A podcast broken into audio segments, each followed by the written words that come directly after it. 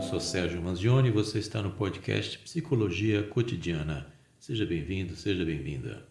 Começou mais um Big Brother Brasil e dessa vez a 21ª edição é aí mais uma vez as pessoas ficam ligadas, sentadas ali no sofá, acompanhando o cotidiano de diversos participantes que estão confinados dentro de uma casa. Por que, que as pessoas se submetem a esse tipo de exposição? porque interessa tanto saber sobre a vida dos outros. A gente vai conversar sobre isso a partir de agora com Sérgio Manzioni, psicólogo. Bom dia, Sérgio. Bem-vindo aqui mais uma vez ao nosso Café Duplo. Eu já quero saber por que, que é tão bom olhar a vida alheia. Bom dia, Letícia. Bom dia aos nossos ouvintes, aos nossos ouvintes. Esse é um prazer de visualizar essa vida alheia. Tem muito a ver com aquele chamado voyeurismo é ter prazer através da observação do outro. E, de outro lado, a gente tem aí que, observando a vida do outro, a gente desvia também a atenção de nós mesmos.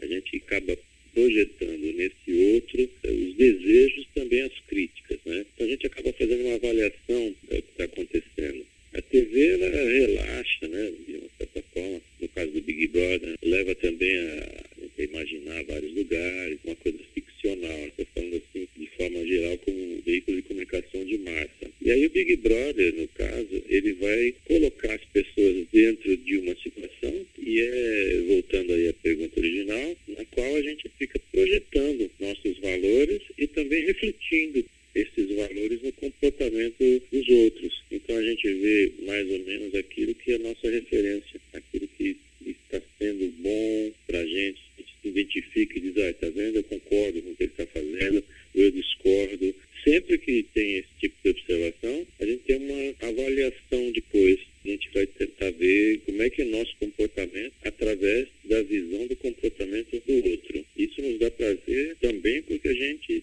vai concluir, concluir que eu estou bem, concluir que eu estou adequado. Às vezes também vai concluir que não está bem adequado, de acordo com aquele comportamento. Mas essa avaliação do outro é muito importante para servir como referência. Daí vem também esse prazer nessa observação.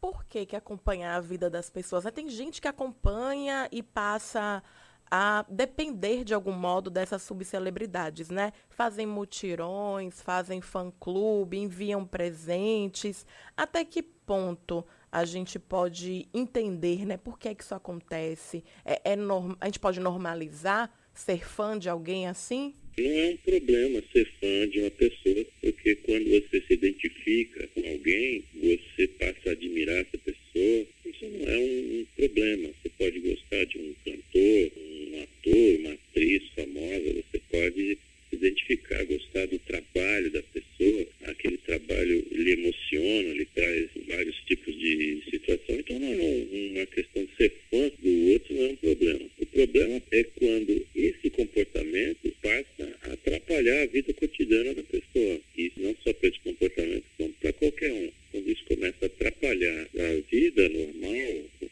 chamar assim, aí é um problema. Agora, ser fã não chega a ser um problema, não podemos dizer que isso seja algo destrutivo. Agora, acompanhar a vida do outro de forma obsessiva, aí passa a ser um transtorno realmente é que pode ser necessário ter algum tipo de intervenção, alguma ajuda profissional nesse caso aí. Manzione, eu tô aqui me perguntando, será que a gente que está aqui no estúdio, a gente, eu e Samara, viu, que a gente está aqui comentando enquanto você fala sobre a nossa mudança de rotina por causa do BBB, de dormir mais tarde, porque a gente está assistindo. Será que a gente já está precisando de intervenção? Olha, do que eu conheço vocês duas, eu acho que poderia até recomendar, viu, alguma coisa. Samara tem uma pergunta para fazer para você, Mazione. Eu estava aguardando a pergunta de Samara. Oh. Bom dia, Sérgio. Bom dia, Samara. Então, com relação àquelas pessoas né, que se submetem a se inscrever em um programa como esse, e dizem também que é um sonho de muitas pessoas, né? Porque existe essa necessidade de ser visto, de ser famoso, e até que ponto é saudável se expor, expor sua vida, né, em rede nacional, e o que deve e não deve ser exposto. Eu não sei o número de pessoas que se inscreveram esse ano para participar, mas normalmente assim, é mais de 500 mil pessoas, não tem esse número, mas o número é muito grande. Uma das coisas que levam as pessoas a ter que abrir mão da sua privacidade através de um reality show tem muito a ver com ser um meio de ascensão social. É obter fama, prestígio, para depois participar de um, de um, programa, de uma novela, é ser famoso.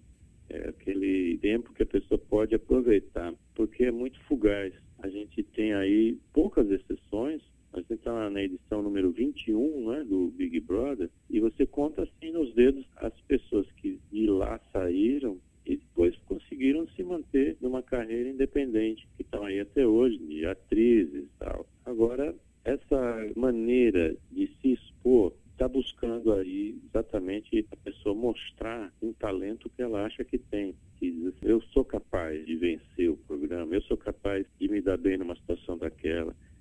Se eu tivesse ali, eu fazia assim, eu fazia de outra forma, eu vou mostrar isso. Existe essa necessidade também, que vem de uma insegurança anterior, de mostrar que eu sou melhor, que eu posso, ou então em outros casos a pessoa diz assim, que ela precisa passar por aquilo como um teste pessoal. Agora, também tem, na própria seleção das pessoas que vão para o reality show, também existe uma lógica interna e das pessoas normalmente que têm algum tipo de insegurança emocional. Isso não é feito de uma forma se inscreveu e está lá dentro. Não é qualquer pessoa que vai entrar lá, não só pela seleção aí de celebridades que já são conhecidas como pessoas que são desconhecidas, mas também as características psicológicas de cada um. Normalmente isso é mesclado lá dentro. Às vezes você tem uma pessoa que tem mais liderança, mas a maior parte das pessoas que você vê, elas têm bastante insegurança, elas não têm certezas, elas são pessoas muito vulneráveis e que isso é que vai fazer o sucesso delas.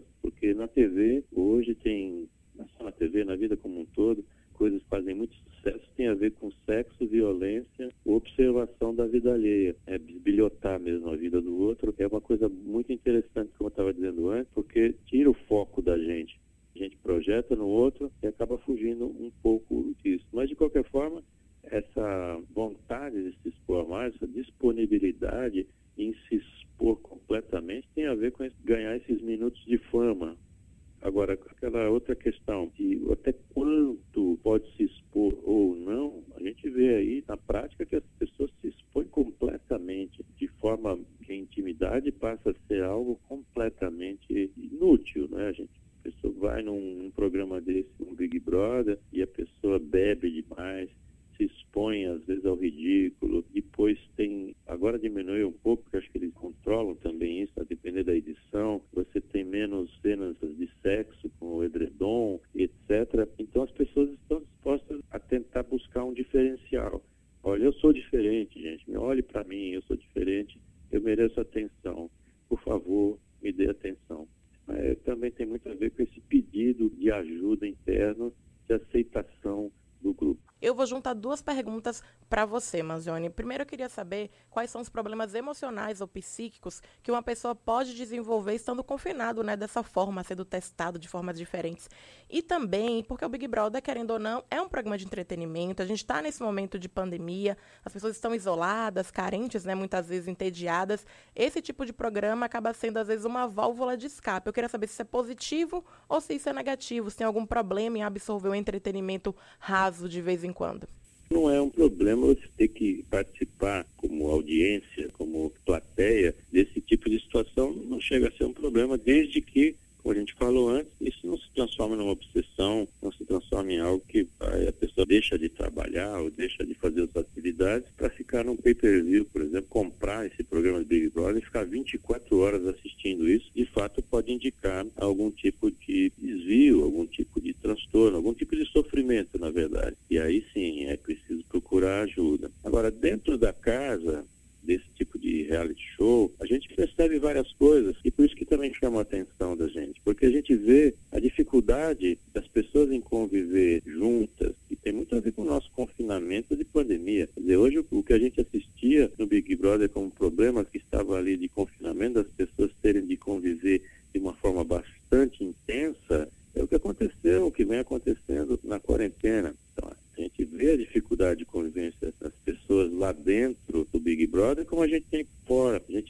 dentro de um programa desse a dificuldade de comunicação. As pessoas brigam, as pessoas se desentendem, muitas vezes por falhas de comunicação assim simples. A gente também vê, como decorrência desse confinamento, de conviver junto, o estresse que isso gera. As pessoas acabam se desequilibrando com saudade dos seus grupos originais. No começo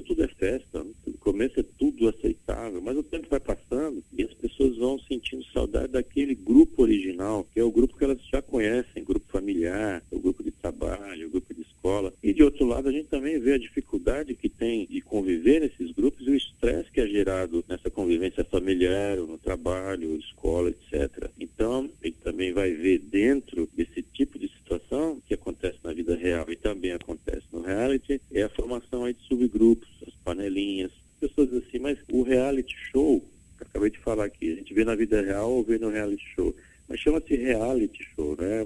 Ali é um extrato da realidade mesmo. Esse ano aqui nós vamos ver alguma coisa um pouco diferente, porque o programa parece que neste ano aqui vai ter 100 dias, né? Mais de três meses de duração. É uma parte aí que tem a ver com a parte capitalista da história, porque são mais de 530 milhões de reais em patrocínios, também interessa.